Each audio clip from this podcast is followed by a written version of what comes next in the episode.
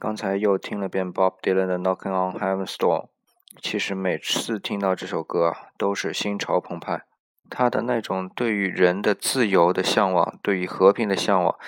这种强烈的那种感觉啊，总是当你听的时候是以扑面而来，压迫着你。虽然歌词很简单，反复的这么一句话：No, no, no, knocking on Heaven's Door”。的确啊，这其实就是摇滚本身的一种精神，最原本的、最原始的一种对于人们的关怀，以及以及自由的思想根源。我们都知道啊，在美国，呃，摇滚的摇滚乐的兴起呢，还是基本在战争年代的。但基本上在那一段时候，我们的中国也基本上有很多优秀的作品产生，